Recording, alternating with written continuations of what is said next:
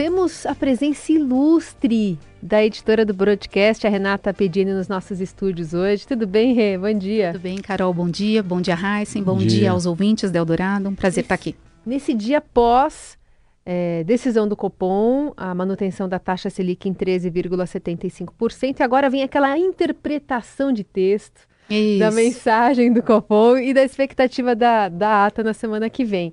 O que, que você tem é, visto entre linhas e com as fontes do Broad também? Olha, é sempre um comunicado técnico, né? Mas a gente já sai ali na, na corrida, logo após a divulgação, para ouvir os economistas. E eu vou pegar aqui emprestado um auxílio do colunista do Estadão do Celso Ming. O título dele na coluna de hoje era o BC é, peitou o governo, né? Uhum. Então acho que isso resume bem o que foi o comunicado ontem. Uh, um comunicado no qual o Banco Central fez uma opção pelo compromisso dele com a inflação, que continua muito alta. Havia já uma expectativa grande entre os investidores, também alguns economistas, analistas nas suas projeções, quando eles traçam os seus cenários, de que o Banco Central já poderia, neste momento, acenar com algum corte da Selic. Isso porque, de fato, ela está num nível elevado, em 13,75% ao ano já há bastante tempo.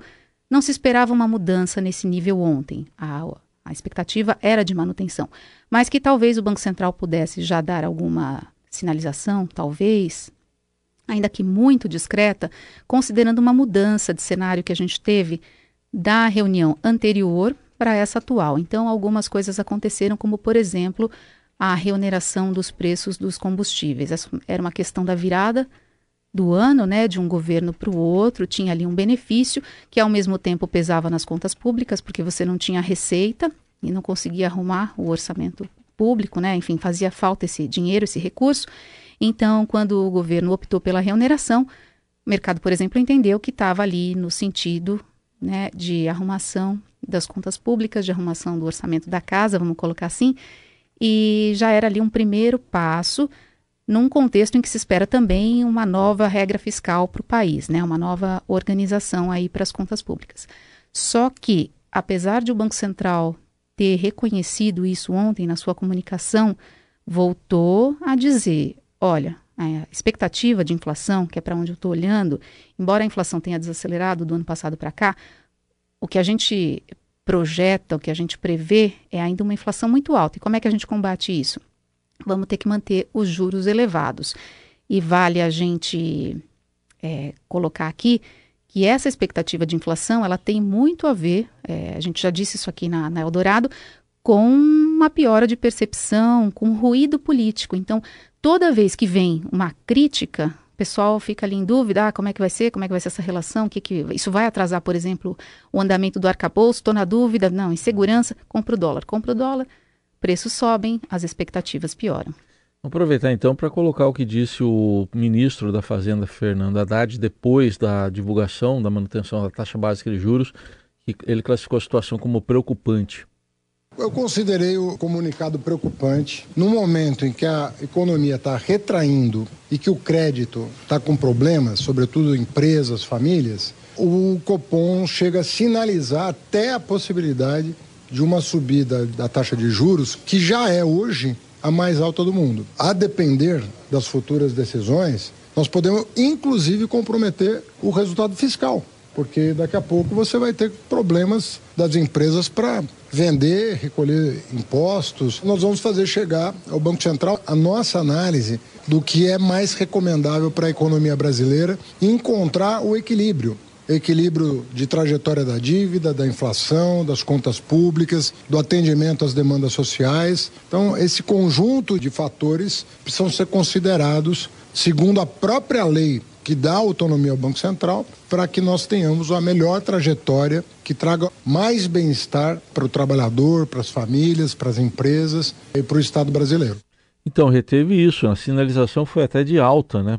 Exatamente, foi tão duro que chegou a não descartar, a sinalizar a possibilidade de uma alta do juro caso a, a inflação não ceda como deveria ceder, né? É, alguns economistas com quem a gente conversou ontem disseram que teve essa sinalização e que não se espera que, que isso vá de fato se concretizar. Mas é uma marcação ali de posição. Ele está marcando a posição dele de que a questão da inflação está bastante ruim ainda e que não dá para ter uma trégua, não dá para baixar os juros por conta de uma pressão. De fato, o ministro coloca aí uma desaceleração da atividade isso vem sendo registrado, vem sendo registrado também uma perda de força no crédito, na concessão do crédito, mas um, o mandato, o compromisso do Banco Central é com a inflação. E a gente tem que pontuar aqui que o Banco Central até pontuou é, essa questão e para os economistas são dois fatores que podem mudar o jogo da política monetária. Então é uma desaceleração mais intensa da atividade e também do crédito. E aí levando em conta também os acontecimentos é, no exterior, que são é, o que a gente vem é, observando já há alguns dias uma turbulência no setor bancário americano, também no setor bancário europeu. Lá fora, a opção do Banco Central Europeu na semana passada foi por subir juros, então compromisso com a inflação. O Banco Central Americano ontem também, mas o Banco Central Americano ontem mostrou uma preocupação aí muito forte, latente com os desdobramentos da crise no setor bancário por lá. Então vai observar isso e aí essa sinalização dele foi entendida pelo mercado como uma possível pausa em algum momento aí no processo de subida uh, lá fora. E aí é, isso aqui até ajudaria se fato, se de fato se concretizasse uma perda de força da atividade mais forte lá fora, uma mudança no cenário de juros alto lá fora, poderia é, abrir espaço aqui para o Banco Central possivelmente adotar um corte. Mas, de novo, a inflação nossa aqui ainda está muito alta e a pressão política que se intensificou, inclusive, já imediatamente após o Copom, né? Saiu a decisão, então a gente já viu a ministra Glaze, ministro Haddad, depois Rui Costa, enfim, num tom aí é, ainda mais elevado na crítica ao Banco Central Pode ser que na semana que vem, quando a gente vá observar a divulgação da ata do Copom, que na verdade a ata é um documento mais detalhado, né, com mais informações sobre aquilo que foi discutido, sobre o que pensa o Banco Central, pode ser até que tenha algum alívio ali. Mas, mas enfim, é, não adianta bater de frente, né? É uma situação. Enfim, o Banco Central mostrou claramente que está firme ali no seu compromisso com a inflação e que não vai ceder. Muito bem, essa é a Renata Pedini trazendo para a gente todo o detalhamento e essa explicação a respeito da expectativa agora dessa ata, ver se alguma coisa vai apontar um cenário diferente, mas o recado está dado. Rê, obrigada. Obrigada a vocês. Obrigado. Muito obrigada. Obrigada aos ouvintes e um bom dia para todos. Bom dia.